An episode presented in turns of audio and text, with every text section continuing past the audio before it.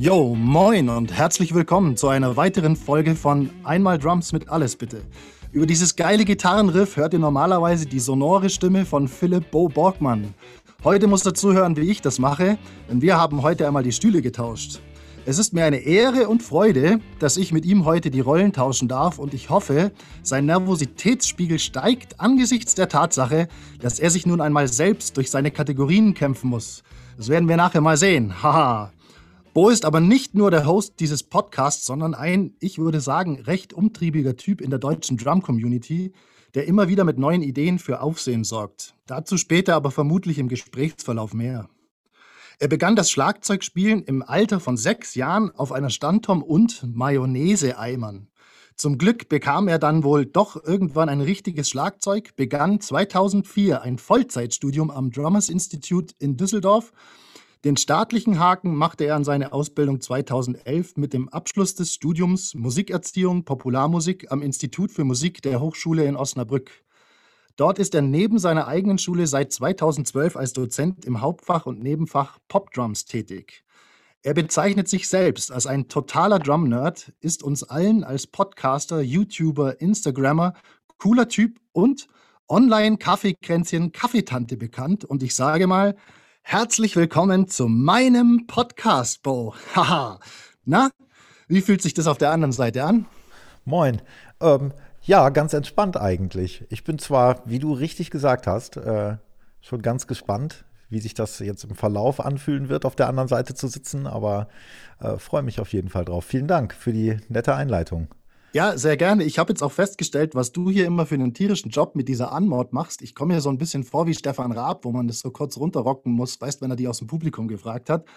Naja, mal sehen, wie ich mich schlage. Du, ich habe jetzt ähm, ganz kurz mal nur deine Vita umrissen, was ich so online über dich gefunden habe und wollte jetzt mal fragen, ob du noch äh, irgendwas äh, hinzufügen möchtest oder ergänzen möchtest oder zum Beispiel, ähm, wann kam denn dann dein erstes Schlagzeug und was für ein Schlagzeug war das?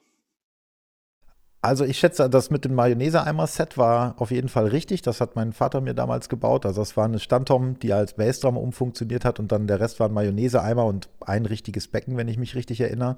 Es gibt nur noch ein Foto davon, deswegen so genau weiß ich es auch nicht mehr.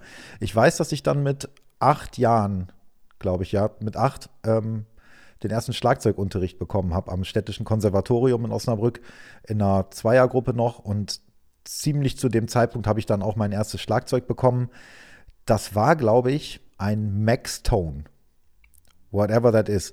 Aber ähm, das war so ein, ja, damals die klassischen Einsteigerschlagzeuge, so ähm, genau passend für einen Achtjährigen 22, 12, 13, 16. Mit so äh, Plastikfällen.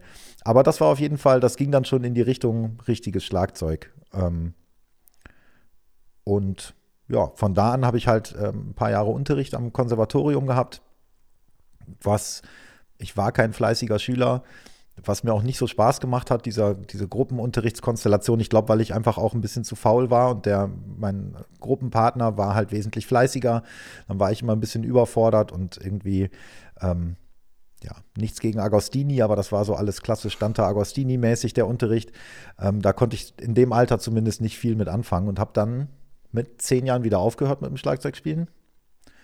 Mit zwölf Jahren dann nochmal wieder so ein bisschen über den Anreiz meines Vaters ähm, das doch nochmal ausprobiert mit einem anderen, mit einem privaten Lehrer. Und da ging es dann anders zur Sache. Also der kam zu mir und ähm, hat direkt halt mit mir angefangen, zu Songs zu spielen und so. Und ich kann mich zwar wirklich an, wie ich bestimmte Sachen gelernt habe, nicht mehr richtig erinnern. Ich weiß aber, dass ich seitdem nicht mehr wirklich drüber nachgedacht habe, mit dem Schlagzeugspielen aufzuhören. Ich habe so im Jugendalter, ja, glaube ich, wie das viele so haben, phasenweise mal ganz viel Tennis gespielt, dann ganz viel Basketball und ähm, die Sachen dann immer sehr intensiv betrieben und das andere dann nicht mehr. Aber Schlagzeug ging irgendwie immer weiter, weil ich dann auch relativ schnell so meine erste Band hatte. Und ja, wie gesagt, ich habe dann nicht mehr so richtig drüber nachgedacht, mit dem Schlagzeugspielen aufzuhören. Das, das war halt irgendwie immer klar, dass ich das weitermache. Und andere Hobbys mussten sich dem dann immer mehr oder weniger unterordnen. Und ja, so ging das weiter im Prinzip bis zum Abi. Und dann bin ich immer so hin und her, wusste nicht richtig, was ich machen soll, ähm, weil ich irgendwie mit dieser Entscheidung, ne, ein bisschen überfordert war, sich entscheiden zu müssen, was will ich jetzt beruflich machen. Hatte ein, zwei Ideen, das hat aber nicht geklappt, da ich, sind Bewerbungsgespräche nicht so verlaufen.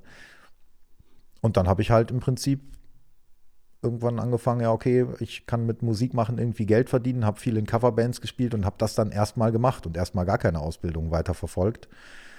Dann ein Studium angefangen, Politikwissenschaft, um mich nicht arbeitslos melden zu müssen. Ähm, und so, aber eigentlich nur auch nur, weil es mich interessiert hat und weil ich halt irgendwas machen wollte, ähm, wusste aber gar nicht, was, was daraus beruflich werden sollte, sondern wollte halt irgendwas machen, habe aber halt mich immer schon mit Musik machen finanziert. Und dann kam irgendwann 2004, war ich auf dem Ralf Gustke Workshop und habe äh, hab ich in dem Podcast mit Ralf auch erzählt, äh, kurz, dass, ähm, dass ich da halt in den Pausen so zwei Leute kennengelernt habe, die der eine sich gerade beworben hatte am Drummers Institut, der andere studierte zu der Zeit da und die haben mir das so schmackhaft gemacht, dass ich dann im Prinzip ähm, ja gleich in der nächsten Woche mich informiert habe und mich dann entschlossen habe, das Drummers Institut halt zu machen. Und von da an war es dann irgendwie, war es dann irgendwie klar, dass ich das in die Richtung weitermachen möchte und durchziehen werde. Okay, cool. Ähm, mich würde jetzt mal interessieren, weil du ja dann wahrscheinlich relativ jung so die erste Band hattest, so mit 12, 13 vermutlich. Was, was für eine Band war das und was für Sound habt ihr gespielt? ähm, ja, was für eine Band war das? Also das kam so, dass ich äh, übers, übers Tennisspielen einen Kumpel hatte, der wiederum jemanden kannte, ähm, der gerade irgendwie mit Gitarre spielen angefangen hatte. Und dessen Cousin irgendwie auch. So, und dann war das, und dann haben wir einfach gesagt, weil mein äh, Schlagzeuglehrer, den ich damals, der mich neu motiviert hat sozusagen, der sagte, ja, ich kann dir Unterricht geben, aber Voraussetzung ist, dass du in der nächsten Zeit irgendwie dir eine Band besorgst, irgendwie mit Leuten Musik machst, weil sonst brauche ich dir nicht weiter Unterricht geben, dann weiß ich jetzt schon, hörst du bald wieder auf. Also dann macht das irgendwie keinen Sinn. So relativ klar hat er das formuliert. Und deswegen habe ich mich dann halt bemüht, irgendwie so eine Band zu kriegen. Und ja, ich weiß gar nicht, ob man das richtig Band nennen kann, weil das war halt zwei Gitarristen, die keinen Unterricht hatten und der eine hat dem anderen das beigebracht. Die hatten einen Gitarrenamp, äh, das waren zwei E-Gitarren und dann ich als Schlagzeuger. Und die beiden hatten wirklich, als wir uns das erste Mal in dem Partykeller von dem einen getroffen haben, meine Mutter mich mit meinem Schlagzeug dahin gekarrt hat, ähm, da hatten die beide gerade, glaube ich, eine Woche eine Gitarre oder so und sich den und das, das selber beigebracht und das noch vor der Zeit von YouTube-Tutorials. Also wirklich so ähm, beigebracht. So also kann man sich ungefähr vorstellen, wie das geklungen hat. Aber wir hatten den Spaß unseres Lebens. Ähm, und wir haben ausschließlich, glaube ich, so, also der erste Song war, glaube ich, Knockin' on Heaven's Door in der Guns N' Roses Version. Und dann haben wir wirklich ausschließlich eigentlich Guns N' Roses gespielt und ähm, Metallica. Das Black Album war damals so der Shit. Und also das sind so meine beiden Bands, Guns N' Roses und Metallica, mit denen ich so ähm, angefangen habe. Und das haben wir eigentlich ausschließlich gespielt. Dann kam irgendwann mal ein bisschen Aerosmith oder irgendwas dazu. Ähm, aber das waren so die, die Sachen, die wir da gemacht haben. Und das klang am Anfang natürlich fürchterlich, aber wir haben durchgezogen, uns dann irgendwann noch einen anderen Gitarristen dazugeholt. Dann wurde der eine von den früheren Gitarristen wurde zum Bassisten degradiert. ähm, dann hatten wir irgendwann sowas wie eine PA, so dass man den Sänger auch hörte und haben dann wirklich angefangen, so in Gemeinde- und Jugendzentren unsere eigenen Gigs zu organisieren. Haben einfach gesagt, können wir da, können wir da auftreten, Freunde und Bekannte eingeladen und, ähm, und Gigs gespielt. Da war ich dann so, ja, 13, 14 oder so.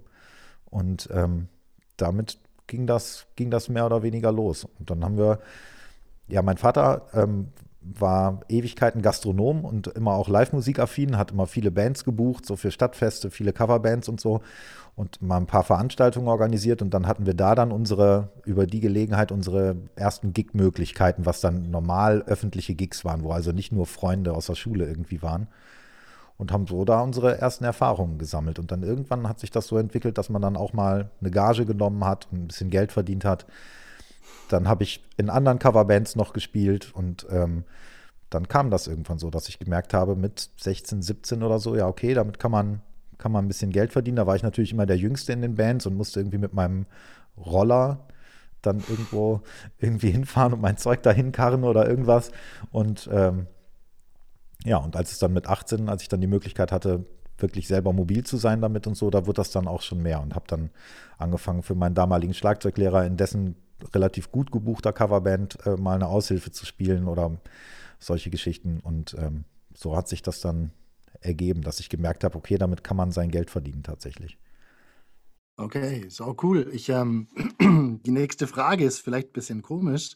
Ähm, also, weil du jetzt gerade gesagt hast, ähm, Guns N' Roses und das Black Album von Metallica und so weiter. Ähm, also, als ich dich kennengelernt habe, beziehungsweise bevor ich dich kennengelernt habe, kannte ich dich über die Social Media.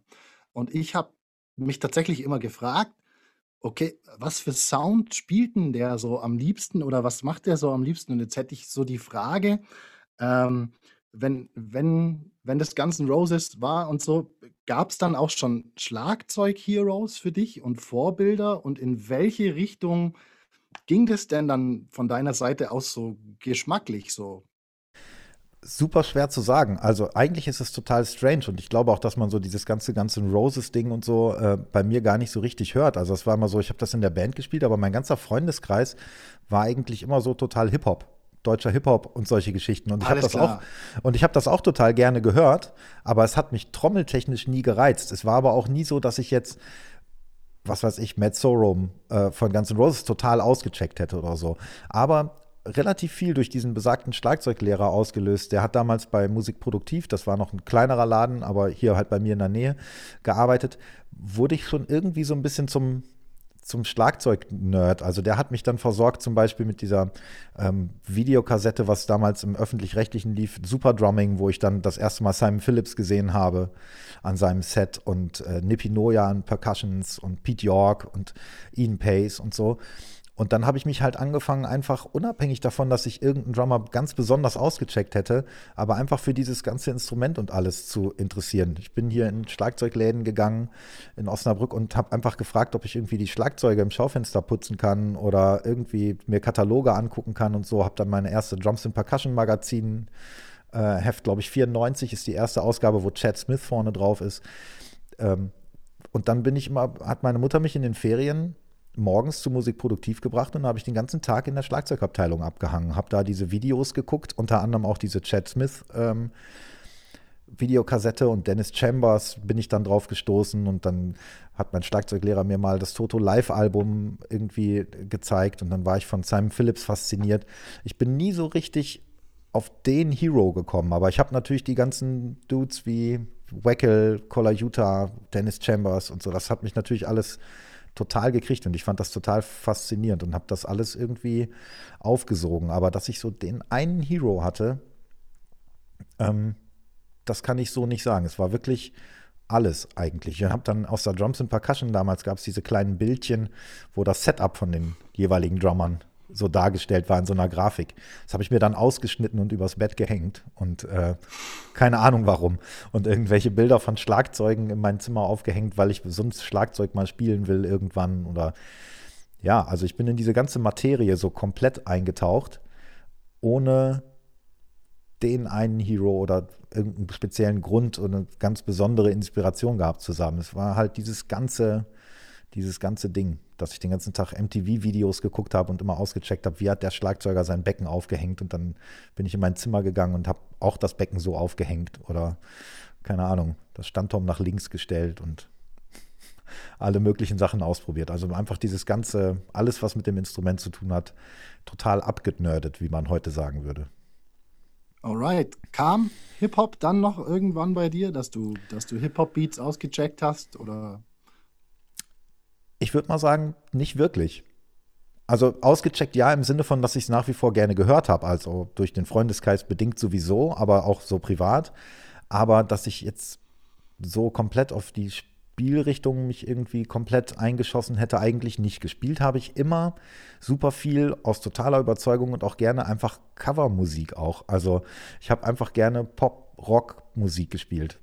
Ähm, immer. Und ich kann mich nicht daran erinnern, wie ich mir die Songs draufgezogen habe, aber es war damals definitiv nicht so irgendwie mit, ich lade mir irgendwelche Tabulaturen oder Transkriptionen runter und check das mit den Noten aus, sondern ich habe das einfach gespielt. Ich hatte eine totale Genesis und Phil Collins Phase, wo ich solche Sachen total gerne gespielt habe und das Bon Jovi, also wirklich querbeet, also alles Mögliche so. Ähm, aber Hip-Hop habe ich immer viel gehört. Komischerweise hätte ich vielleicht mal machen sollen.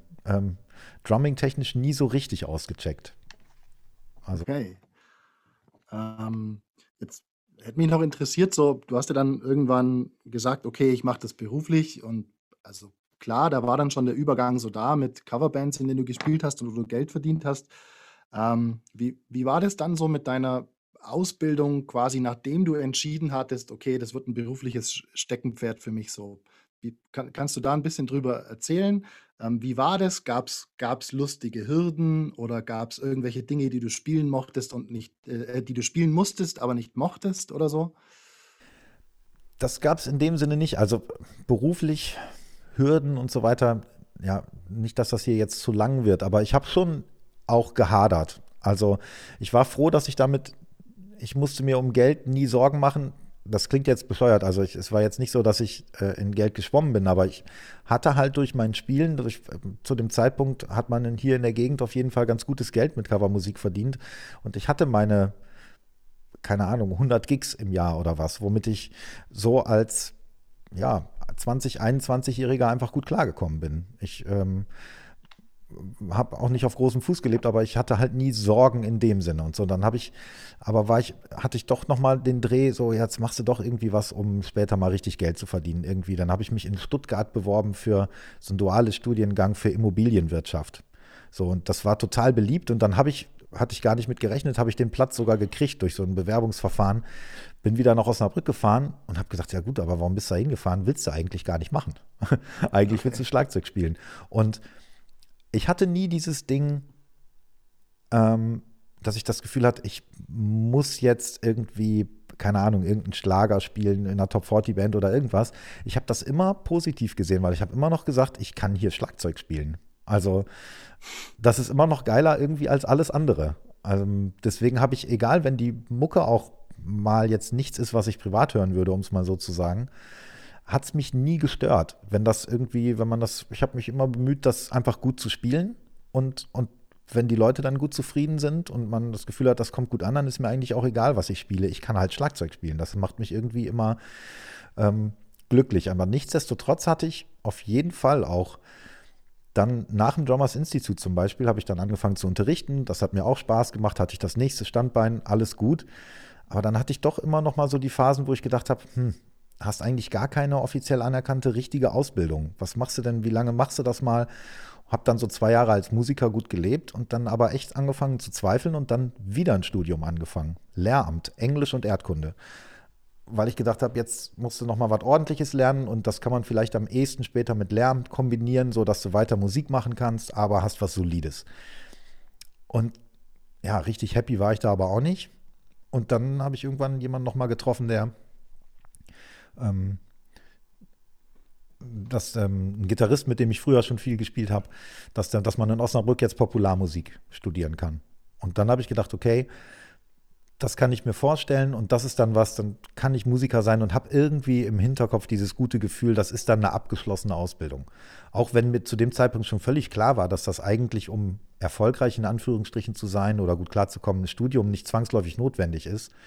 Aber ich habe irgendwie gedacht, dann jetzt ist auch noch egal. Jetzt cancelst du dieses Jahr Lehramtsstudium auch noch mal und machst dieses Ding jetzt und das ziehst du durch und dann hast du eine abgeschlossene Berufsausbildung. War eine gute Entscheidung. Nicht, dass ich diesen Abschluss wirklich gebraucht hätte, ähm, um das zu machen, was ich heute so mache. Aber es fühlte sich zu dem Zeitpunkt gut an, weil ich echt irgendwie im Zweifeln war, ob ich nicht doch irgendwas Offizielles haben sollte. So. Der berühmte, das berühmte Papier in Deutschland. Ganz genau, was seit dem Tag meines Abschlusses in irgendeiner Schublade liegt und mich nie jemand danach gefragt hat. Aber trotzdem fühlt es sich irgendwie gut an, das zu haben. Abgesehen davon, dass ich in dem Studium viel gelernt habe und coole Leute kennengelernt habe und so. Und mir das natürlich auch die Möglichkeit, wenn ich das nicht gemacht hätte, hätte ich natürlich auch den Job, den ich jetzt an der Hochschule habe, könnte ich nicht machen. So gesehen ist es nicht so, dass es mir gar nichts gebracht hat. Aber um die meisten Sachen zu machen, ist es halt doch irgendwie nur ein Stück Papier, was letztendlich irgendwie nicht zählt. Also es liegt, wie gesagt, seitdem bei mir in irgendeinem Fach und verstaubt vermutlich. Ja, ist ja auch nicht schlimm, weil ähm, Also du machst ja recht viel. Ich habe ähm, hab ja in der Einleitung schon gesagt, dass ich dich als einen recht umtriebigen Typ wahrnehme, ähm, weil du scheinst immer wieder ähm, neue Ideen zu haben, diese direkt zu verwirklichen und so. Also um da mal eins zu nennen, äh, das Online-Kaffeekränzchen, das du vor einem Jahr ins Leben gerufen hast. Also wir haben ja gerade einjähriges gefeiert. Ähm, das, das war ja etwas in der Form völlig Neuartiges, würde ich sagen, in der Drumming-Community. Ähm, war aber ein Zufall, dass du es gestartet hast, richtig? Also ja, also ein, äh, wir wollen das Fass ja nicht aufmachen, aber ein Corona-Zufall, wenn man so will. Hm. Ähm, Weil es halt einfach so, ja, ich habe dieses äh, Facebook gab es ja schon und so und äh, ich komme ja noch aus dem MySpace-Zeitalter sogar. Ähm, aber Instagram wusste ich so erst nicht so richtig was mit anzufangen. Und dann habe ich halt irgendwann mal angefangen, ne, diese Kaffee-Videos zu machen. Also einfach, weil ich gerne Kaffee trinke. Ähm, habe ich gefilmt, wie ein Kaffee in meine Tasse fließt. So. Und darüber habe ich so die typischen äh, Instagram-Befreundschaften äh, äh, abgeschlossen. Natürlich viel Drummer äh, und so. Und dann war es halt so, dass wir immer mal gesagt haben, ja, wenn, wenn du dann nächstes Jahr mal irgendwie mit einer Band XY äh, unterwegs bist, dann trinken wir mal einen Kaffee zusammen. Und das war der Plan für das, für das besagte Corona-Jahr. Dann kam, äh, kam eben das und dann hatte sich das erledigt und dann habe ich gedacht, okay, was machst du jetzt mit deiner Zeit? Und dann habe ich halt gedacht, dann trinken wir halt virtuell einen Kaffee, äh, einen Kaffee und habe das Kaffeekränzchen. Das war so eine spontane Idee im Prinzip. Und ähm, so hat man sich dann, wenn auch nicht persönlich, aber dann alle doch immer mal wieder zusammengefunden, mit denen ich da mal so rumgesponnen hatte. Man kann ja mal einen Kaffee zusammen trinken. Und das ähm, machen wir halt seitdem. Ich meine, du bist ja auch Teilnehmer der ersten Stunde. Ähm, Richtig, ja. Äh, seit einem Jahr jetzt. Ähm, dann eben virtuell, wenn es nicht anders geht. Ja. Also ein paar Liter Kaffee sind, glaube ich, schon durch die Maschinen gelaufen bei jedem von uns. Das denke ich auch. Aber letztendlich war es halt kein Drummer-Kaffee irgendwas Ding, sondern das fing mit Kaffee an und hat sich dann so entwickelt, dass man, äh, ja, dass diese Gruppe immer größer wurde und dass da so ein Drummer-Kaffeekränzchen draus wurde. Aber es war jetzt, wie gesagt, nichts, was ich geplant hätte in dem Sinne, sondern eine spontane Idee, irgendwie das Beste aus der Situation zu machen und halt mit Leuten dann virtuell Kaffee zu trinken und ähm, die einfach, dass man sich so kennenlernt. Ja. Du, du hast so ein paar Jubiläen, ist mir bei der Recherche aufgefallen, weil ähm, also auch dein Podcast war ja was Neues, was du gestartet hast. Und da sind wir ja jetzt mit dir als Gast, so wenn ich richtig informiert bin, in der 20. Folge.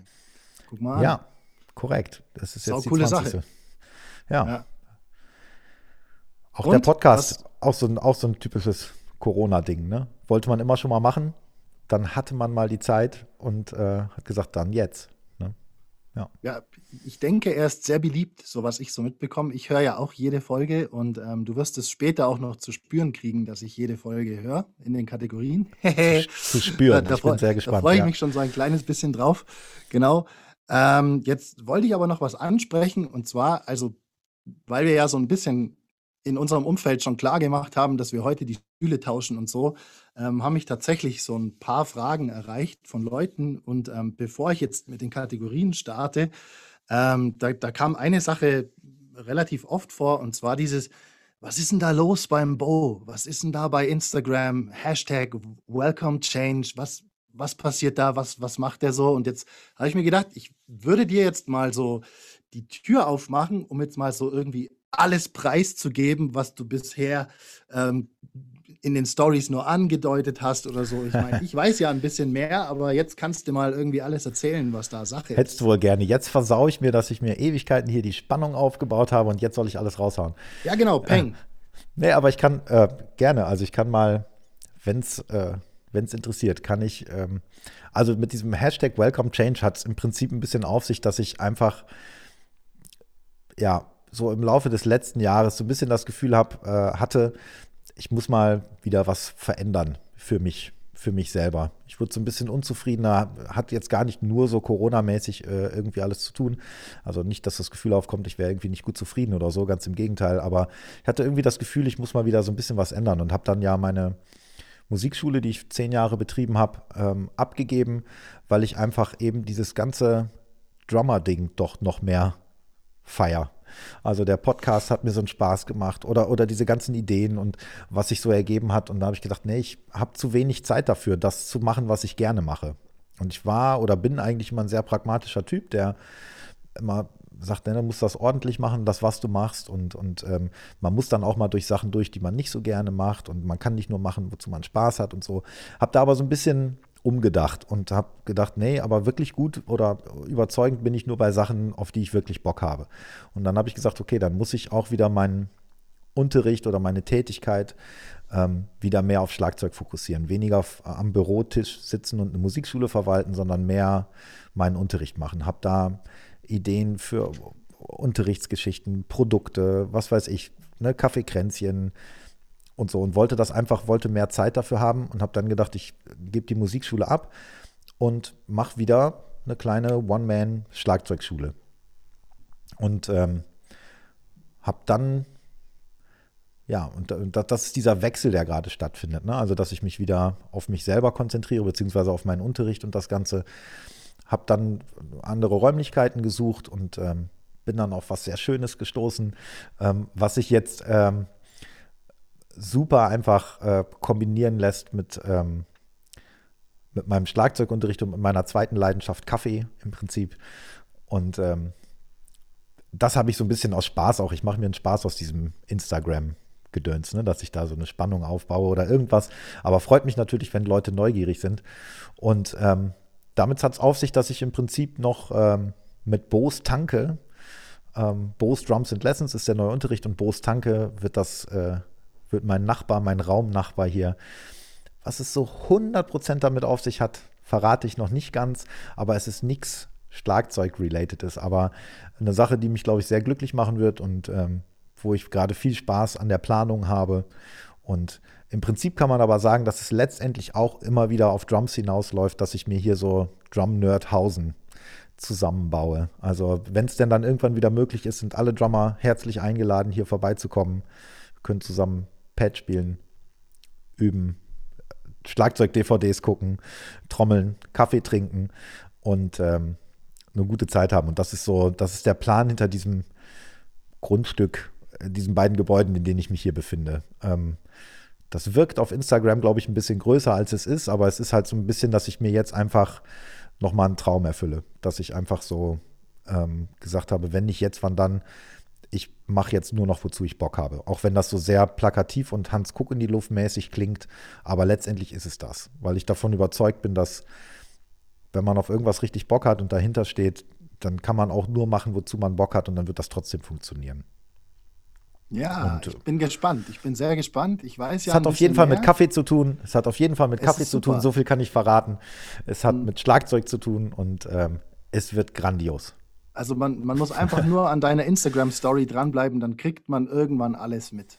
Ich glaube auch. Ist auch nicht mehr lange hin, aber ähm, jetzt irgendwie Sachen zu spoilern, von denen ich noch nicht weiß, ob sie hundertprozentig so funktionieren, wie, wie ich es mir vorstelle, das wäre dann vielleicht doch noch so ein bisschen äh, zu früh. Aber man kann schon eine ganze Menge ähm, bei Instagram eigentlich, wenn man nicht ganz auf den Kopf gefallen ist, kann man sich schon eine ganze Menge ähm, zusammenreimen und man kann auch mal äh, Bo's Tanke äh, folgen. Da wird es auf jeden Fall dann auch demnächst die, die nächsten kleinen Infos geben, wen Alright. das interessiert.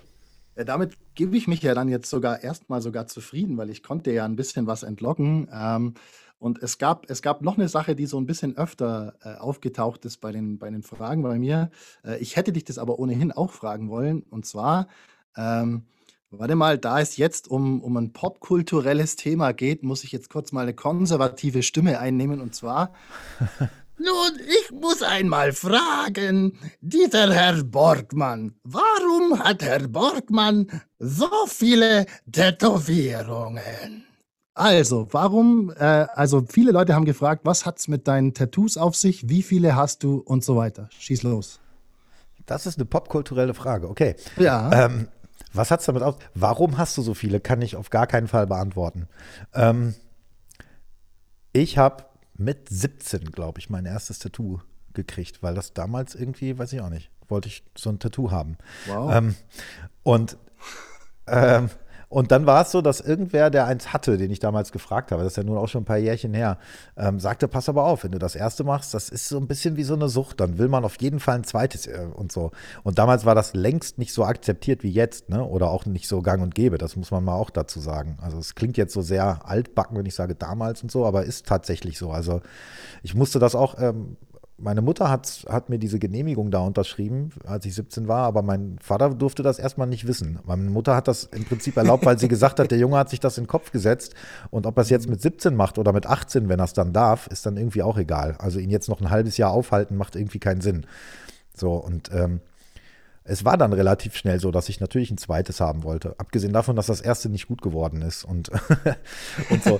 ähm, und dann war es irgendwie so, dass das immer und immer mehr wurde. Wie viele das jetzt sind, kann ich überhaupt nicht mehr sagen. Ähm, ich war aber, ich kann sagen, was Tätowierungen, ich war nie so der Typ, der jetzt für jedes Tattoo eine ganz schwerwiegende Bedeutung brauchte. Also was, ich steche mir nur ein Tattoo, wenn, wenn ich da eine Bedeutung zu habe, weil das verbindet mich mit dem und dem Ereignis oder irgendwie sowas. Manchmal fand ich einfach ein Motiv gut, manchmal fand ich einfach eine Stelle gut, an der ich ein äh, Tattoo mal haben wollte. Und ähm, habe mich da auch so rangetastet. Ne? Die ersten sah man nicht, wenn ich ein T-Shirt an hatte. Dann ging es irgendwann mal über den T-Shirt-Ärmel hinaus. Und dann habe ich gedacht, okay, wenn man es jetzt da durch den T-Shirt, dann kann ich auch Unterarmen. Und dann ist es auch egal. Und dann habe ich irgendwann gedacht, ja, okay, was in der Bank werde ich wohl später sowieso nicht mehr arbeiten, bei der Polizei auch nicht anfangen. Jetzt kannst du auch mal was auf der Hand machen. Und keine Ahnung. Also für viele ist das vielleicht nicht verständlich, aber es ist tatsächlich sowas ein bisschen wie ein Hobby, wie eine Leidenschaft, wie andere irgendwas anders machen, was vielleicht nicht auf deren Körper ewig äh, bleibt. Aber bei mir war es tatsächlich so ein bisschen so. Aber wie gesagt, hat nicht alles eine Bedeutung. Wie viele es sind, kann ich überhaupt nicht mehr sagen. Wie viel Geld es mittlerweile gekostet hat, kann ich zum Glück auch nicht mehr sagen. Ist halt weg. ähm, und ja, also bin mal gespannt, wann das nächste kommt. Also ich bin wahrscheinlich noch nicht, noch nicht am Ende damit.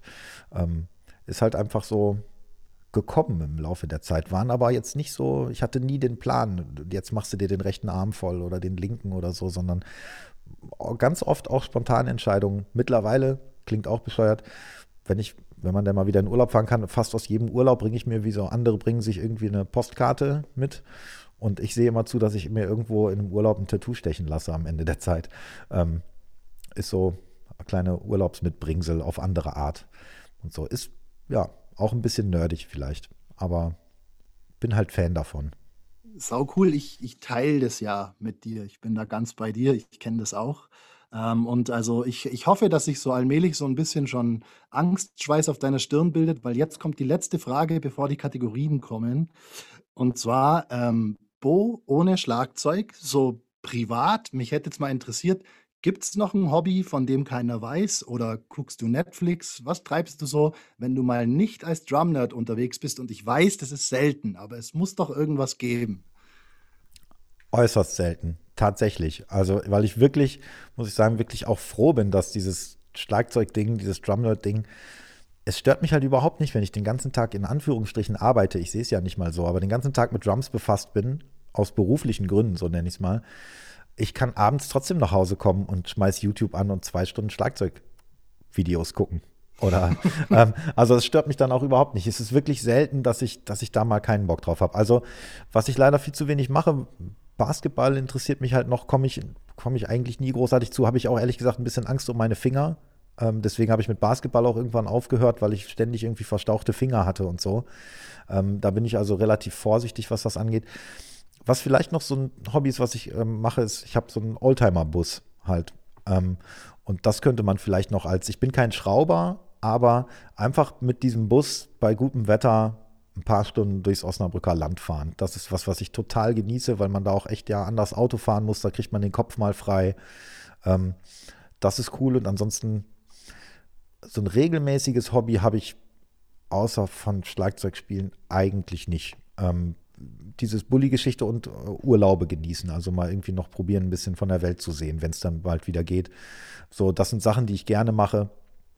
Und ansonsten werde ich aber auch schon im Urlaub, so sehr ich Urlaub genieße, aber nach ein paar Tagen nicht Schlagzeug spielen, werde ich irgendwie hibbelig, werde ich irgendwie unzufrieden. Ähm, also, Tut mir leid, dass ich da nichts anderes antworten kann, aber es ist tatsächlich augenscheinlich so schlimm um mich bestellt, äh, wie man es vermuten könnte. nee, ist ja cool und erhöht ja jetzt umso mehr den Druck, weil wir starten jetzt mal nämlich mit der ersten Kategorie.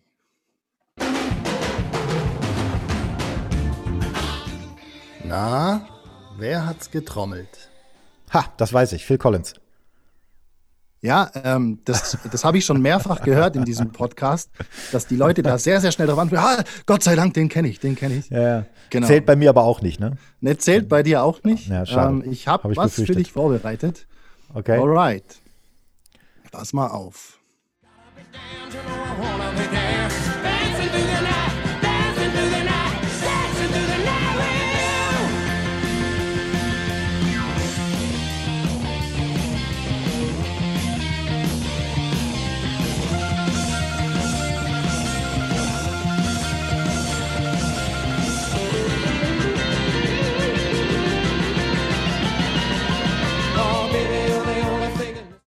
Na?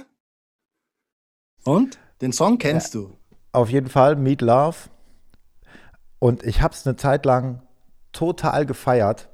Ähm, Meat Love, diese, diese URL, und habe die MTV-Geschichten mir alle angeguckt. Ich wusste auch zu 100 Pro, wie der Drummer heißt. Ich weiß, dass er weiß, wie das Set aussieht. Ich weiß, wie er aussieht beim Spielen und ich komme gerade überhaupt nicht auf den Namen. Ich ärgere mich gerade schwarz. Sonor-Set auf jeden Fall gespielt. Ähm, äh, nützt mir jetzt alles nichts. Nenn einen Namen. ja. Ähm, muss ich leider, muss ich leider passen. Komme ich nicht drauf. Tja, dann. Ähm, Warum soll es mir anders gehen als anderen? Ja. Max Weinberg von Bruce Springsteen hat es eingetrommelt. Ach krass, okay, dann wäre ich. Laut meiner Recherche, genau. Okay, dann wäre ich aber tatsächlich, dann ist das definitiv nicht, also sagt mir natürlich was, Max Weinberg, ähm, dann wäre ich aber eh auch auf der falschen Fährte gewesen. Weil ich kenne dann nur den Live-Drummer, der halt die ganzen, als Mietlauf groß war, die ganzen Live-Sachen getrommelt hat. Das ist definitiv noch mal wer anders gewesen. Ja, bin ich mir auch ziemlich sicher. Aber eingetrommelt hat es wohl Max Weinberg und Bad Out of Hell 2 war dann, glaube ich, Kenny Aronoff. Aber das ist eine andere Geschichte. Aber jetzt pass auf, du wähnst dich ja schon in Sicherheit und ich meine, du hast gelost, macht ja nichts, aber hey, ich meine, du hast so viele Leute gepiesackt mit deinen Dingern. Ich habe noch einen zweiten Song für dich. War ja irgendwie klar, ah, oder? Okay, nee, da hatte ich jetzt nicht mit gerechnet, aber. Tja, ähm, äh, schau, siehst einfach so, du kriegst noch mal eine Chance. Und zwar, ich musste ja irgendwas nehmen, was auch so ein bisschen Norbert-mäßig ist. Und jetzt bin ich mal gespannt. Dann habe ich eh keine Chance. Jetzt, äh, ah, ich weiß nicht. Achtung, geht mit dem Kickstart direkt los.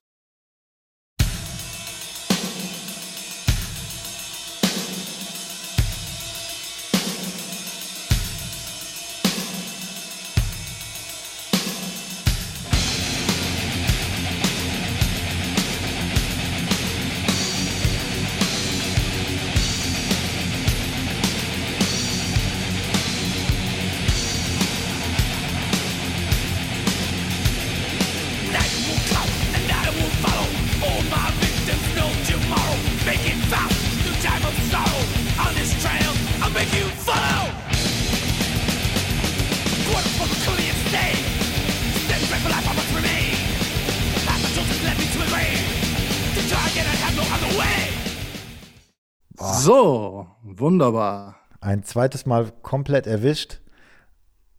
Also ich habe nicht mal eine Ahnung, was für ein Song das ist. Band okay. auch nicht. Ich könnte jetzt irgendwie rumraten, was den Sound und so angeht und dieses 16. Ride, was klingt wie so ein Stoppschild. Mm. Hat auch in etwa die Größe, ja. Ja, vermutlich. Und auch das Gewicht. Ähm, ja. Boah, Weiß ich auch nicht. Tom, Tommy Aldridge. Nein, du hörst diese schöne Melodie. Es war nicht Tommy Aldridge. Ähm, also in meinen Kreisen kennt man die Nummer und ich habe jetzt die Chance einfach genutzt, hier mal sowas zu droppen. Ähm, das war Slayer und es war Dave Lombardo. Ah, okay. Da ah. habe ich mich bei den Dave Lombardo-Fans jetzt natürlich schwer unbeliebt gemacht, weil die werden alle sagen, wie kann man das nicht wissen? Ja, also ist eine ganz gute Nummer so, den, den wollte jeder irgendwann mal spielen und da fault dir erstmal der Rech, die rechte Hand ab mit dem Right-Becken. Ja, oder du hängst es dir in der Mitte und spielst es und spielst es mit beiden. Ja. Wär, wäre, wäre ein Workaround. Hat, hat er auch so gemacht, hat er auch so gemacht. Vermutlich. Genau. Ja, ja super cool. Habe ich ja direkt mal geloost. Aber warum soll es mir besser gehen als allen anderen? Das ist völlig Ordnung. Genau, der Spruch kommt eh immer, warum sollte es dir besser gehen? Und wir machen direkt ja. weiter. Okay.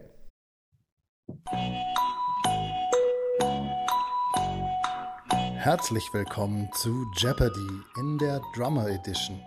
Ich gebe die Antwort, du stellst die Frage. Jeopardy dürfte bekannt sein.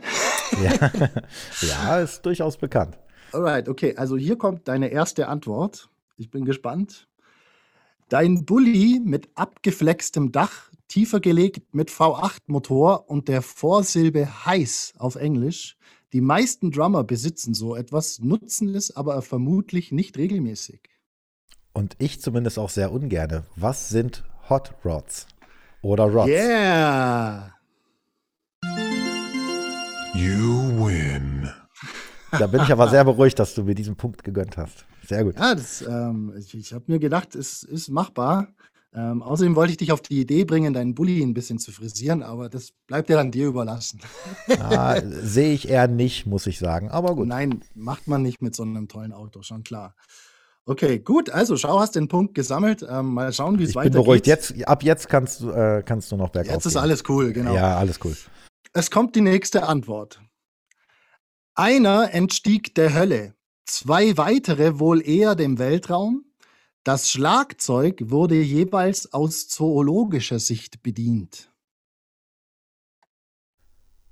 Schlagzeug Solo. Boah. Kannst es du ist noch machen? super fies. Ich lese es dir nochmal vor. Nochmal? Einer entstieg der Hölle, zwei weitere wohl eher dem Weltraum. Das Schlagzeug wurde jeweils aus zoologischer Sicht bedient. Wenn man es weiß, ist es total klar. Schlagzeug, zoologische Sicht.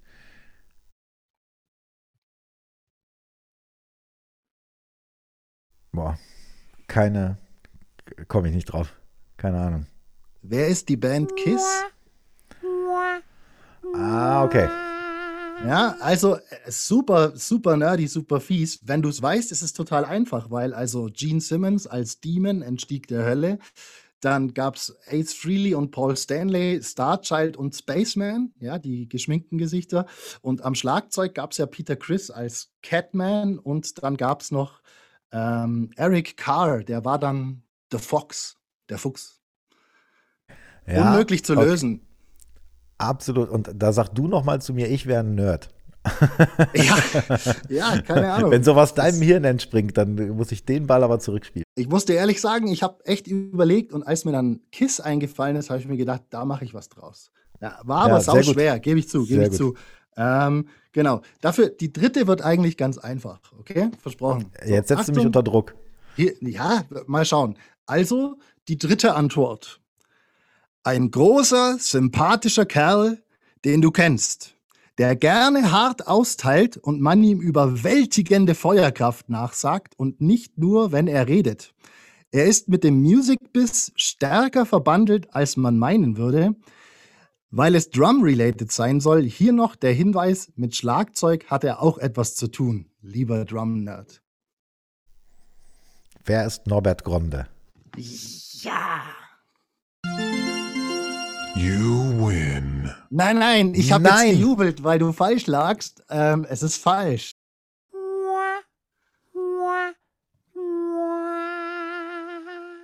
Damn.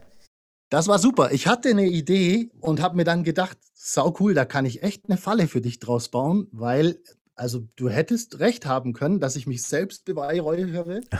ähm, aber die Frage wäre tatsächlich gewesen, wer ist Dolph Lundgren?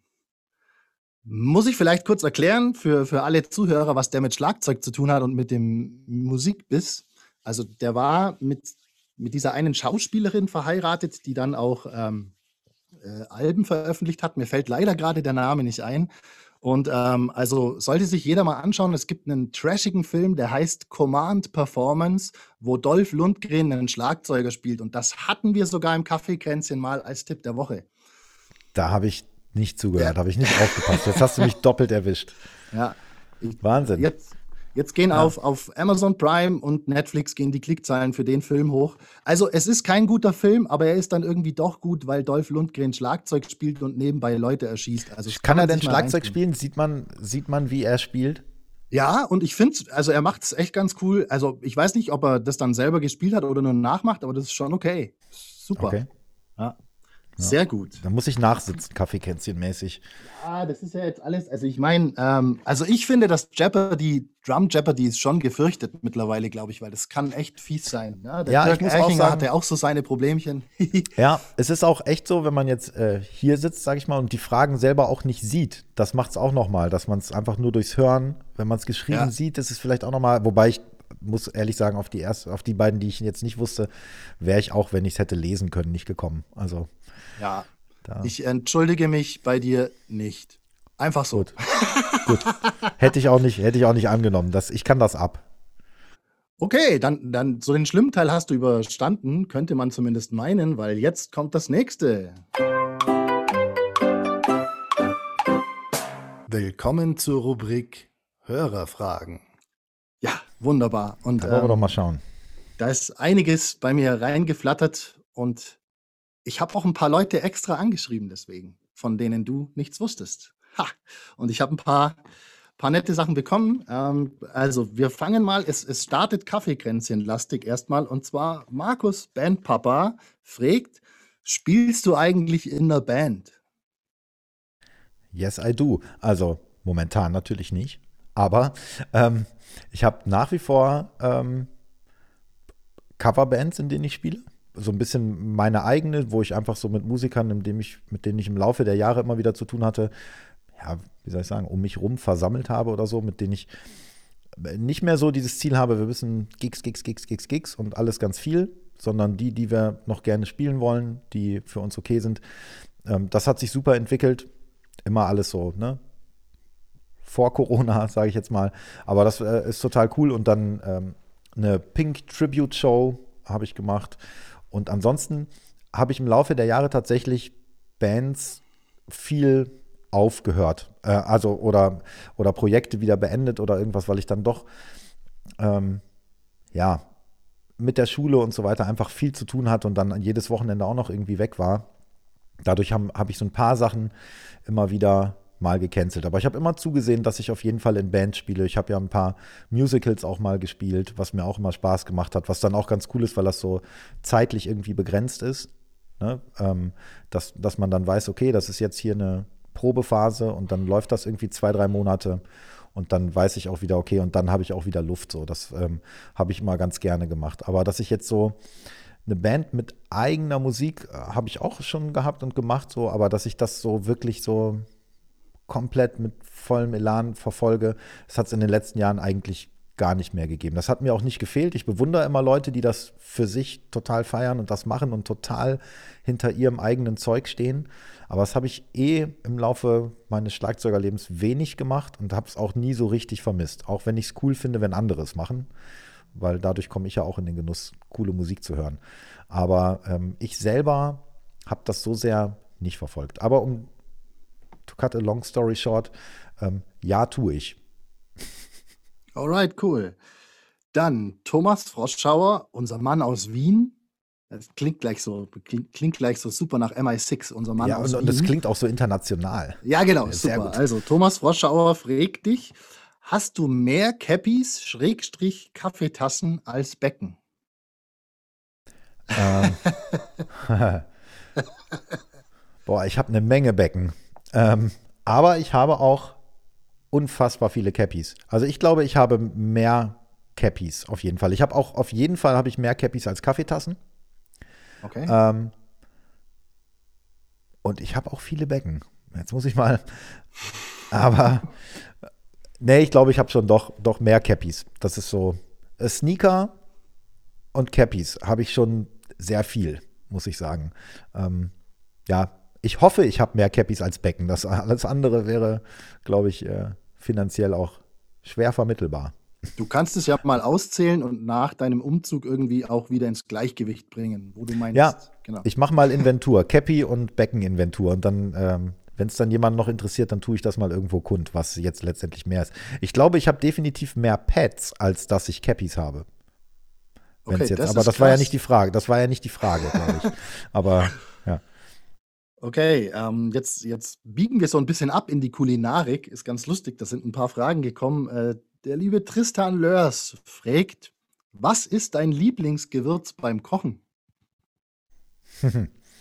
Also dazu muss ich erstmal sagen, dass ich kein wirklich guter Koch bin. Ich habe bis vor gar nicht allzu vielen Jahren auch ganz wenig Sachen nur gemocht. Also da war ich total pingelig und habe mich sehr einseitig ernährt und so. Und das erst in den letzten Jahren so für mich entdeckt.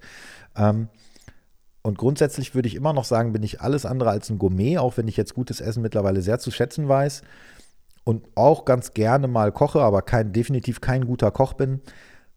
Auch hier, um es kurz zu machen, alles, was irgendwie scharf ist und scharf macht. Also ich würde es gerne mit irgendwelchen Chilischoten oder solchen Geschichten. Alles, was das Essen richtig scharf macht. Das finde ich auf jeden Fall richtig gut. Also, aber auch da bin ich manchmal totaler Banause. Hauptsache scharf und gut ist. Sehr gut. Ähm, Sebastian Hepting legt noch einen oben drauf und fragt dich: Tomate oder Zwiebeln? Du kannst nur eines davon für den Rest deines Lebens haben. Suppe, Grill etc. Zwiebeln. Zwiebeln. Muss ich nicht überlegen. Zwiebeln. Siehst du? Das ging schnell. Sehr gut. Okay, ähm, jetzt, jetzt wird es ein bisschen abgefahren. Felix Hasenberg fragt dich, wenn du ein Drumset wärst, wie viele Toms und Becken wärst du und vor allem welche? mit, so mit welche, meint er das mit welche äh, brandmäßig oder geht, das geht aus der Frage nicht hervor, ne? Geht nicht hervor? Keine Ahnung. Also ich glaube, was ist das für eine bescheuerte Frage? Ähm, ähm, ich glaube, ich wäre ein Five-Piece-Kit. also der Klassiker, sage ich jetzt mal. Ähm, weder in die eine noch in die andere Richtung besonders extrem. Ähm, und welche? Was meint er damit? Also ich, ich würde sagen, ich wäre ein 22, 10, 12, 16 Kit. Aber die Vorstellung, während ich es ausspreche, ist schon strange gerade, muss ich zugeben. Ähm, Wie viele Becken bist du dann? Wie viele Becken bin ich? Das ist auch geil. Wie viele Becken bin ich? Ich bin, ich glaube, ich bin dann relativ viele Becken. Ähm, so zwei, drei Crashes, ein Splash muss sein. Ein China Card auch noch nie jemandem geschadet. So, äh, sowas in der Art.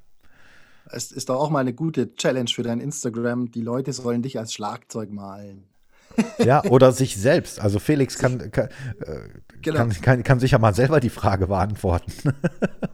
Sehr gut. wenn ich klar. den erwische, wenn ich den erwische, dann frage ich ihn danach. Ja, ja macht das. Ähm, auch aus dem Kaffeekränzchen. Johannes Fettes fragt nach unserem schönen einjährigen Jubiläum: Wie betrunken warst du beim Prosecco-Kränzchen? Eigentlich würde ich ja sagen, was auch immer im Kränzchen passiert, bleibt im Kränzchen. Eigentlich dürfte ich darüber ja jetzt nichts sagen. Ähm, och, ich würde sagen, ich hatte schon zwei, drei Lampen an, ähm, um das mal so, so zu beschreiben. Aber weil es ja recht lang ging, würde ich sagen, hielt es sich auch alles im Rahmen. Ähm, ich glaube, ich war nicht abendvollster, oder ich bin eigentlich sicher, ich war nicht Abendvollster. Ich weiß ja auch von wem die Frage. Ja. Ich weiß ja auch von wem die Frage kommt. So, ja. um, da, um, das mal, um das ja. mal kurz hier zu erwähnen. Ähm, och, ich war nett angeduselt, würde ich sagen. Ich hatte auf jeden Fall einen sehr netten Abend und es war ähm, interessant. So, es war sehr das, interessant. Und das muss lustig. reichen. Mehr, mehr dürfen wir genau. nicht verraten. Wer, wer äh, solche Interner wissen will, der muss halt vorbeikommen das nächste Mal und mit uns ein Prosecco trinken. Dann, genau, und muss gucken, ob er das durchsteht. Genau. okay, jetzt pass auf, jetzt, jetzt wird es auch sehr, sehr gut. Ähm, ein gewisser Herr Klaus Hessler ja, hat zwei Fragen an dich. Und zwar hätte ihn interessiert, wenn Musik nicht geklappt hätte, was wäre dann aus dir geworden? Oha. Vermutlich nichts. Ähm, ja, man könnte jetzt ja auch mal die Frage stellen, hat Musik überhaupt geklappt? das wäre mal was anderes. Aber, boah, also was eine berufliche Alternative gewesen wäre. Hm, schwer zu sagen. Vielleicht, vielleicht wäre ich irgendwie, keine Ahnung, ich will jetzt nicht sagen Sportlehrer oder so, aber Basketballtrainer oder sowas hätte ich mir gut vorstellen können. Das hat mich eine Zeit lang interessiert. Also auch so die Taktik beim Basketball und solche Geschichten. Das hat mich, als ich gespielt habe, auch immer schon interessiert. Vielleicht sowas, aber ja, ich habe ja diverse Studiengänge gemacht und mich für viel interessiert. ja, wobei man könnte vielleicht sagen, doch, so Politikwissenschaftler war schon so der Hintergrundgedanke, so ganz grob Richtung Journalismus. Vielleicht sowas oder, oder irgendwas mit Sport, aber ähm, ja, ganz schwer zu sagen, weil diese Sachen nie so richtig präsent waren bei mir. Ähm, also die Alternativen, der berühmte Plan B war nie so richtig präsent, aber vielleicht was Richtung Journalismus, Politik und oder Sport. Also wir alle würden es feiern, wenn wir dich mal in der Tagesschau sehen würden. Ja, so als, als Tagesschau-Moderator, ne? Oder als, Wetter, cool. als Wettermann vielleicht wenigstens. Ja, ja sehr schön. Okay, dann ähm, Christine Neddens hat eine Achso, das war, äh, waren das nicht so, zwei ja, von, das von war, Klaus? Stimmt, Entschuldigung, ich überspringe ja schon. Oh, jetzt habe ich gespoilert, wer die nächste, nächste Frage stellt. Aber Klaus hat tatsächlich noch einen nachgelegt. Ähm, er, er fragt dich, ähm, vielleicht wahrscheinlich in so leicht ermahnendem Unterton, Oha. hast du Ostern zum Herr der Ringe-Studium benutzt? Nein, Klaus, es tut mir total leid. Habe ich nicht. Ich komme in diese Thematik einfach nicht so rein. Ich habe mich ja in, dem, in der Podcast-Folge mit Klaus wirklich als Idiot in diesem Bereich äh, geoutet, muss man ja sagen. Mehrfach sogar. Ähm, und ich gelobe Besserung, Klaus. Also ich, ich werde es mal tun, aber ich habe diese Ostertage noch nicht genutzt. Tut mir leid. Also Randnotiz, ich hatte es dreimal gelesen, bevor die Filme kamen. Also von daher auch von mir die Empfehlung. okay, ja, das ist so, das ganze Genre ist irgendwie nicht so richtig mein Ding. Vielleicht muss ich mich mal wirklich drauf einlassen und ich glaube, dann kann es mich schon kriegen, eventuell, aber es ist, also es ist tatsächlich so, kann ich ja jetzt mal ehrlich äh, gestehen.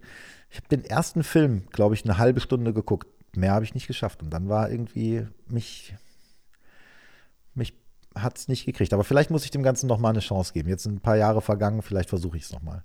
Klaus, ich gelobe Besserung.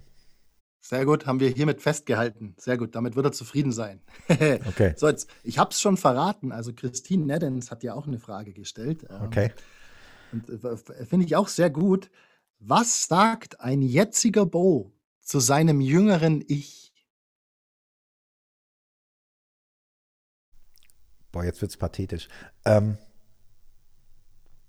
wenn du davon überzeugt bist, dass es richtig ist, mach alles einfach nochmal genauso. Wow, no regrets. Genau, gut. weil ich das, das kann ich, glaube ich, äh, kann ich so sagen. Ich hätte gerne vielleicht das eine oder andere anders gemacht. Ich wäre zum Beispiel, wenn man jetzt mal Drumming-related bleiben will, ich hätte, glaube ich, früher mehr üben und mehr machen können. Ich glaube, ich könnte schon ein besserer Drummer sein, wenn ich damals ein paar Sachen einfach mehr ausgecheckt hätte, weil ich eigentlich gute Lehrer hatte, die mir viele Sachen schon zeigen wollten, die ich da habe ich mir zwar immer das gepickt, was, was mir irgendwie gefallen hat, aber ich glaube, ich hätte ein paar Sachen ernsthafter, in Anführungsstrichen, betreiben können oder mir mehr zu Herzen nehmen können. Aber das ist nicht so, dass ich das bereue. Ich bin schon, kann ich glaube ich zum Glück sagen, ziemlich zufrieden, wie alles so gelaufen ist. Aber vielleicht hätte ich in der Hinsicht ein bisschen mehr aus den ganz guten Möglichkeiten, die ich hatte, machen können. Jetzt so. klingst du dir selbst gegenüber wie so ein ermahnender Lehrer. Du, das ja, so ein bisschen. super, was du machst, aber ein bisschen mehr üben wäre gut. ja, ja, so, so, so, ein bisschen ist es so. Ich glaube, ich hätte, ich hätte, ja, was heißt mehr üben? Ich habe, ja, glaub, doch, ich glaube, ich, glaub, ich habe zu viel gespielt. Ich hätte so ein bisschen mehr Zeit ins Üben investieren können und so. Aber es ist wirklich jetzt nicht so, dass ich das irgendwie bereue. Aber ähm, ja, das eine oder andere könnte ich jetzt vielleicht schon noch ein bisschen besser. Super aber, cool. Ist ja nicht zu spät. Wenn, wenn mich noch der Ehrgeiz packt, dann mache ich es jetzt halt noch. So machst du das. Sehr cool. Ähm, dann Stefan Emig, äh, oh. offensichtlich auch ein, ein Verfolger deiner Instagram-Stories. Ja. Äh, er hat mir nämlich geschrieben, ich soll dich um ein Review zu deiner goldenen Kaffeemaschine bitten. Er braucht noch ein paar Kaufargumente. Die goldene Kaffeemaschine, meint er damit äh, diese neue Filtermaschine, die ich jetzt ein paar Mal gepostet habe? Höchstwahrscheinlich, mit dem, ja ein Review. Was ich sagen muss, auch da vertut man sich vielleicht, weil ich so gerne und so viel mit Kaffee zu tun habe. Ich bin auch da eigentlich oder werde es erst ähm, so ein bisschen zum Kaffee-Gourmet, was jetzt Sensorik und Geschmack und so angeht. Ähm, habe früher ziemlich banausig immer so Pad-Kaffee getrunken, was ich jetzt schon aus ökologischer Sicht nicht mehr machen würde. Ähm, und aus geschmacklicher Sicht auch kriege ich es nicht mehr runter. Lange Rede, kurzer Sinn. Das ist eine Filterkaffeemaschine. Das ist die, vielleicht kriege ich da ja hier so Tantiemen für. Eine Melitta Epos heißt die. Und die gießt das Wasser sichtbar oben in den Filter und hat so einen rotierenden Motor, der wirklich dafür sorgt, dass, dass das Pulver in dem Filter gleichmäßig benetzt wird mit Wasser. Zusätzlich hat die eine eigene Mühle. Die Bohnen werden also frisch gemahlen. Ähm, da kann man den Mahlgrad so ein bisschen einstellen, nicht wie bei so einer High-Class-Mühle, aber man kann den Mahlgrad so ein bisschen einstellen, fein, grob, mittel. Und das beeinflusst den Geschmack doch schon spürbar, muss man, muss man ganz klar sagen, wenn man da ein bisschen drauf achtet. Und das ist für einen Filterkaffee wirklich hervorragend, wenn man dann die richtigen Bohnen hat, die richtige Einstellung dazu. Man muss sich ein bisschen reinfuchsen, aber das macht ja auch Spaß. Ähm, kann ich diese Maschine wirklich empfehlen. Also ich hoffe, dass Stefan das reicht als Verkaufsargument oder als Inspiration. Aber das ist wirklich ein sehr leckerer Filterkaffee, den man damit kriegt. Kann ich nicht, kann ich nicht anders sagen. Und ich finde, man schmeckt den Unterschied deutlich zu, zu einer in Anführungsstrichen normalen Filtermaschine. Ob es mit dieser Art der Wasseraufbereitung zu tun hat oder damit, dass die Bohnen frisch gemahlen sind, kann ich jetzt nicht beurteilen, um ehrlich zu sein aber ein wirklich leckerer Filterkaffee, Stefan. Ich ähm, kann es dir wirklich als Tipp geben, investier das Geld und ich glaube, du wirst es nicht bereuen. Sehr gut, wir verfolgen jetzt einfach auch Stefans Story und gucken, wann diese Maschine da auftaucht. Wenn er diese Maschine hat, dann ist natürlich ein Instagram-Video absolute Pflicht. Das geht Pflicht. nicht anders. Sehr gut. Absolut. Okay. Gut, äh, eine habe ich noch äh, von keinem geringeren als Mike Hellinger. Ach, guck. Ach, guck. Der gute Mike, genau. ja. Sehr schön, ja. Er schreibt, fiktiv angenommen, aus Boos Kaffeekränzchen heraus gründet sich eine Gewerkschaft für Profimusiker. Was wären die großen vier wichtigsten Anliegen, für die sich der erste Vorsitzende Bo einsetzen würde? Tja. Boah, Mike, vielen Dank. Vier gleich. Was für eine Gewerkschaft? Die, äh, kannst du für Profimusiker. Profimusiker. Profimusiker. Mhm. Also Musiker, nicht Schlagzeuger. ähm. äh, ja, Musiker hat er geschrieben, ja. Kann ich mich schwer reindenken. Ich bin ja schließlich nur, ich bin ja schließlich nur Schlagzeuger. Nein, äh, Spaß beiseite. Ähm, vier große Anliegen. Hm. Also definitiv muss sich so eine Gewerkschaft einsetzen für das Netzwerk der Musiker, dass die Musiker nahezu so etwas hinbekommen wie eine, ich mag das Wort nicht, aber wie eine Lobby. Also wie eine irgendwie eine Vernetzung, dass man sich wohlgesonnen ist und dass man seine Kräfte bündelt. Würde, so würde ich es vielleicht mal zusammenfassen. Ich mag das Wort Lobby nicht, weil das immer so einen negativen Touch hat, aber der Grundgedanke einer Lobby ist ja erstmal gar nicht so schlecht. Also, dass man einfach sagt, wir haben, wir sammeln Interessen und wir vertreten die gemeinsam, sodass man eine stärkere Stimme hat als jeder einzeln für sich. Ich glaube, ich sage das jetzt nur ganz kurz, dass die vergangenen, das vergangene Jahr das ganz gut gezeigt hat, dass uns das gut zu Gesicht stehen würde, wenn wir das wenn wir das mehr hätten. Es gibt natürlich die unterschiedlichen Interessensgemeinschaften und so weiter. Es ist jetzt nicht so, dass wir so ein ganz verstreuter Haufen sind, aber ich glaube, das letzte Jahr hat gezeigt, dass es uns gut tun würde, alle zusammen an einem Strang zu ziehen. Und auch da ähm, ist es ja immer so, und ich glaube auch, dass das korrekt ist, dass die Schlagzeuger für sich beanspruchen unter den Instrumentalisten, dass wir eigentlich so die nerdigste Community sind und am meisten so uns austauschen, dass es das bei anderen Instrumentengruppen nicht gibt. Da wird immer so drüber gewitzelt, aber ich glaube tatsächlich, dass es doch ein Stück weit stimmt. Und wenn man das aber, diesen Grundgedanken auf alle Instrumentalisten gemeinsam kriegen würde, dann glaube ich, wäre das eine gute Sache. Und das wäre so definitiv das, das Hauptding dieser Gewerkschaft, um das die sich kümmern müsste. Wobei ich glaube, dass da ein paar gute Sachen gerade tatsächlich passieren und das müsste jetzt nicht aus dem Kaffeekränzchen raus entstehen. Aber wenn ich es aussuchen könnte, fiktiv hat er ja gesagt, dann würde ich das so tun. Ja, er hat aber nach vier Punkten gefragt. Ja. Hattest du noch drei weitere? Ich habe jetzt, vielleicht habe ich jetzt so viel drum rumgelabert, in der Hoffnung, dass mir während ich laber noch weiteres einfällt. Ähm, das schlägt alles in dieselbe Kerbe. Eine, eine Wertschätzung für unseren für unseren Beruf vorantreiben. Ähm, weil ich glaube, dass, das, dass es die gibt, dass sie nur nicht so kommuniziert wird, wie, wie man es gerne, wie wir es gerne vielleicht auch mal hören würde. Dass uns mal einer, uns als äh, Kulturschaffende mal einer auf die Schulter klopft und anerkennt, dass es wichtig ist, weil ich glaube, unterbewusst ist das bei ganz vielen Leuten so, aber es wird so ein bisschen beiläufig konsumiert. Also einfach nochmal aufmerksam machen auf, ähm, auf Kunst und Kultur so zu machen. Es geht sehr in die Richtung, aber wäre vielleicht, vielleicht lässt Mike mir das durchgehen als zweiten Punkt. Und jetzt mhm. wird es echt, ähm, das sind ja so die, die Hauptdinge. Ähm, jetzt wird es echt schwer.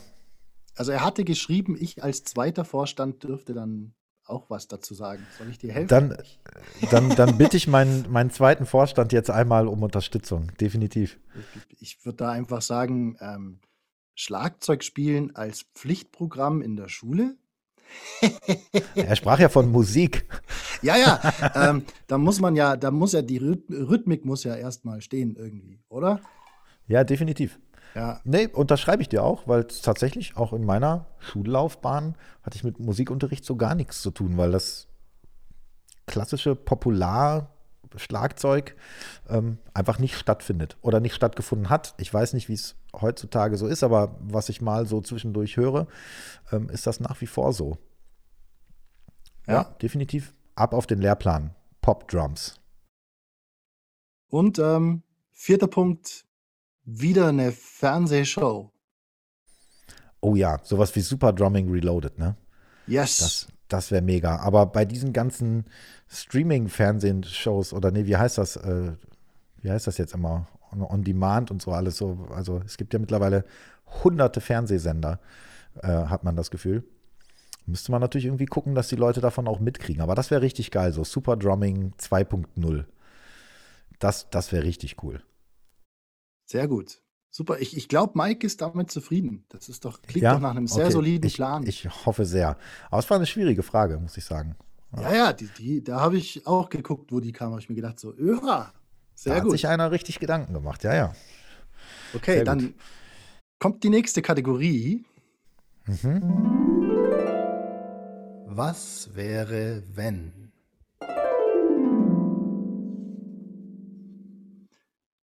Pass auf, total geile Steilvorlage von Mike. Was wäre, wenn du aus Bo's Kaffeekränzchen eine Netflix-Serie machen dürftest? Wie würde die aussehen?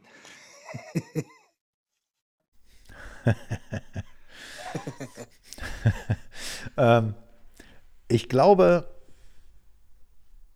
die würde ich so ganz rough und real lassen. Und zwar, man müsste einfach nur das Kaffeekränzchen live streamen oder, oder, oder aufnehmen und es einfach passieren lassen. Ich glaube, kein Drehbuch, kein Skript, weil wir manchmal auf so geile Ideen kommen und einfach dann drauf losmachen oder uns festlabern, wie zum Beispiel, dass wir letztens unsere Tickets für, die, für den Marsflug gebucht haben und, so. und solche Geschichten. Das kannst du dir ja vorher nicht ausdenken. Nee. Also was, was wir da uns manchmal so zusammenquatschen, also das soll jetzt nicht so, wir haben ja manchmal auch wirklich äh, produktive Sachen, die wir an den Start bringen. Nee, mhm. aber ich würde das nicht skripten, sondern einfach sagen, wenn ich die Chance hätte, eine Serie zu machen, und keiner, und ich bin der Chef, keiner gibt mir Vorgaben, dann würde ich tatsächlich das Kaffeekränzchen, weil ich das so eine geile Runde finde, ich würde es einfach laufen lassen, aufnehmen, abspeichern, ausstrahlen, fertig. Okay, gut. Dann hätte ich noch eine weitere Frage. Ähm, was wäre, wenn du die MTV Music Awards, egal aus welchem Jahr, spielen dürftest und danach auf der Party deiner Band abhängen dürftest? Welchen Act oder welche Band würdest du dir dafür aussuchen? Also welche Band auf meiner Party hinterher spielt? Habe ich das nee, richtig nee, verstanden? Du, du trittst auf den MTV Music Awards auf, weil du der Drummer von dem und dem Act bist oder von der und der Band und die haben danach natürlich auch eine Aftershow-Party. Was würdest du dir dann aussuchen, wenn du die zwei Sachen weißt? Du darfst MTV Music Awards voll funktionstüchtig, wie es früher war, performen und danach fette Party. Mit welcher Band ich das machen würde? Mhm. Guns N' Roses. Doch, Geil, Guns N' Roses. Mann. Das muss ich, muss ich so sagen, weil im Prinzip ist Guns N' Roses, glaube ich, so ein bisschen der Grund, warum ich noch Schlagzeug spiele, also warum ich das damals dann wieder so gefeiert habe und gemacht habe. Ob das jetzt immer noch alles so, so ist, aber ich habe es halt vor ein paar Jahren dann nochmal live gesehen. Doch, Guns N' Roses, muss ich sagen. Aber das, weißt du, was ich gerade im Kopf habe, wenn du, wenn du da dann sitzt und du musst spielen und vor dir hüpft die ganze Zeit Axel Rose in Unterhose rum. Ja, ah. Stirnband, Stirnband, äh, Unterhose, ja. Cool. Slash, Slash, ein Kollege von mir sagt immer, da wo die Kippe rausguckt, ist vorne. Ja, Das finde ich ein Credits an Alexander Schmitz für diesen Spruch, den finde ich herrlich. sehr gut, Ähm, super. Ja, nee, doch, ganz und Roses muss ich sagen, ja, auf jeden Fall. Okay, und, und um die dritte Was wäre wenn Frage bin ich nicht drum rumgekommen. Was wäre, wenn du für den Rest deines Lebens nur noch den einen Song hören darfst? Den musst du zwar nicht die ganze Zeit hören, aber wenn du Musik hörst, dann darfst du nur den einen Song hören. Siehst du, wie oft ich deinen Podcast höre? Ich sag das schon genau wie du. Ja, das stimmt. ähm, und ich habe natürlich irgendwie gedacht, ja, okay, vielleicht kommt die Frage dran und ich konnte mich ja jetzt schon viel mit der Frage beschäftigen, habe ja auch viele interessante Antworten schon gehört. Ähm, bis vor kurzem war ich mir noch, ich habe, glaube ich, zu, in dem Podcast mit André Wenzlitschke, äh, glaube ich, gesagt, dass ich dabei ihm das Slow Dancing in a Burning Room von John Mayer wäre, weil ich das einen unfassbar schönen Song finde, den ich, glaube ich, tatsächlich immer hören könnte. In letzter Zeit bin ich allerdings so ein bisschen äh, mit dir auch so wieder dabei gelandet. Ein Song, den ich wiederentdeckt habe, den ich früher total gefeiert habe, das wäre äh, Right Now von Van Halen. Ja! So, ähm, und wenn ich jetzt einen von beiden sagen müsste, dann würde ich, glaube ich, boah, kann ich nicht zwei nehmen? Kannst nicht mal ein Auge zudrücken? Nein. Ähm, dann nehme ich Van Halen, Right Now. Sehr gut. Jetzt kann ich aus Wayne's World endlich Garth Elgar zitieren, der einfach nur mal sagt im zweiten Teil, cool, Van Halen. das ist super Ja, geil. den habe ich, den hab ich tatsächlich früher total gefeiert, den Song. Lange Jahre aus den Augen verloren und jetzt in letzter Zeit denke ich immer wieder, boah, was für ein, was für ein Meisterwerk. Einfach, Wahnsinn. einfach geil. Ja. Super geil. Also Ja. den würde ich mitnehmen, ja. Wunderbar. Okay, dann kommen wir zur letzten Kategorie.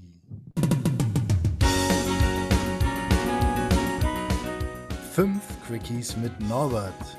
Fünf kurze Fragen mit der Bitte um fünf kurze Antworten. Boah, das ist ja relativ schmerzfrei irgendwie. Also, es geht los. Gerade oder geschaffelt? Gerade. Mit Klick oder ohne? Mit Hip-Hop oder Rock? Rock, Musical oder Klassikkonzert? Musical, Achtung, Retourkutsche. Kaffee oder Bier? Kaffee. Ah, siehst du mal. Eindeutig. Hättest du jetzt gesagt Kaffee oder Gin Tonic, dann hätte ich vielleicht kurz überlegen müssen. Aber Kaffee oder Ah. Bier, ganz eindeutig Kaffee. Da war ich zu sehr von mir selbst geleitet. Genau. Ja, und, ähm, da äh, musste, dir mehr einfallen lassen, um mich da. Ja, du hast, du hast dann manchmal, in manchen Folgen machst du noch eine Bonusfrage 6 und dann war ich so frei, habe ich mir auch noch eine gemacht. Und zwar, ähm, das ist jetzt echt cool. Gehen wir mal zusammen zum Tätowieren, Bo.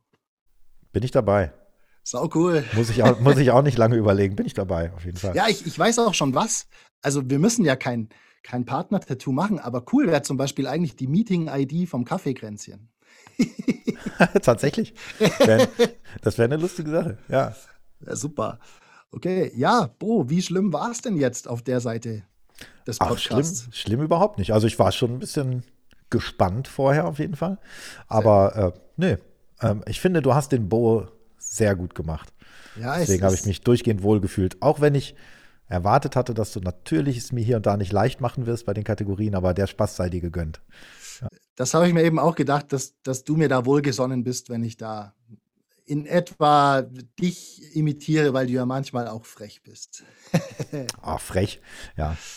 Ja, genau, super. Du, äh, also es hat wahnsinnig Spaß gemacht und auch Ja, du mir auch. sollst jetzt die Chance haben, in meinem Podcast mal ein bisschen Werbung für dich machen zu können oder falls du noch was loswerden willst. also, die Bühne gehört dir. Die Werbung in eigener Sache. Ja, ähm, ich habe es ja eben schon mal, als du gefragt hast, hier, was es mit Welcome Change und so auf sich hat, ähm, was du da gesagt hast, äh, äh, nee, was, was ich da, daraufhin gesagt habe. Also, sobald ich hier so komplett fertig bin, ähm, momentan ist alles noch so ein bisschen im Umbau, würde ich mich definitiv freuen, wenn der ein oder andere, wenn es denn auch mal irgendwann wieder geht, tatsächlich irgendwie Bock hat, hier mal vorbeizukommen und einfach ein bisschen rumzunörden, einen Kaffee zu trinken. Das fände ich eine gute Sache. Ähm, ob das mit Unterricht zu tun hat oder nicht, spielt auch überhaupt keine Rolle. Gerne einfach so vorbeikommen. Das fände ich tatsächlich cool, weil das so ein bisschen mein Hintergrundgedanke tatsächlich ist, ähm, dass hier so ein bisschen Nerdhausen ist. Ähm, also ob, ob das in Gruppen oder so möglich ist, wäre auch mal cool. Ansonsten sind alle immer zum Kaffeekränzchen eingeladen. Da kann man sowas dann auch mal thematisieren.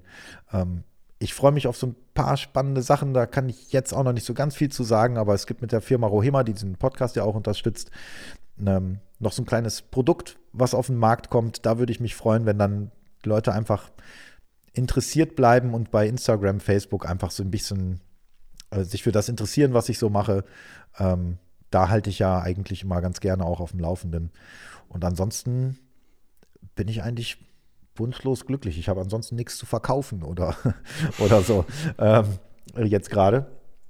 Also wie gesagt, würde mich einfach freuen, wenn diese ganze Drummer-Community-Geschichte so ein bisschen ähm, am Leben bleibt für, für alle, die mich kennen und die da Interesse dran haben, dass man einfach sich austauscht und macht und tut und so. Alright. Das, das wäre eigentlich alles, was ich zu dem Thema zu sagen habe. Super. Also ich wollte mich nochmal bei dir bedanken, dass, dass ich der Auserwählte war, der den Stuhl mit dir tauschen durfte. Ich ja, sehr gerne. sehr geehrt und es hat, hat sehr viel Spaß gemacht. Und ähm, dann wünsche ich dir nur das Allerbeste für die Zukunft dieses Podcasts und für die nächsten 20 Folgen und sei dir sicher, ich höre sie alle. Super geil. Vielen Dank. Ja, sehr gerne. Ich bedanke mich.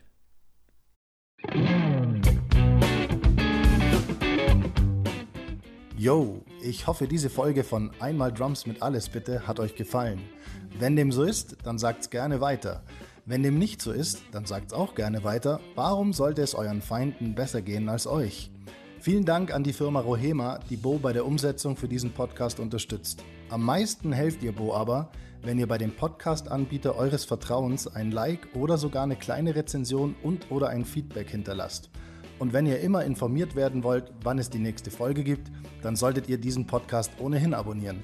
Der Bo würde sich auf jeden Fall freuen, wenn ihr beim nächsten Mal wieder reinhört. Und ich sag, bis dahin immer fleißig auf die Pauke hauen. Diesmal euer Norbert.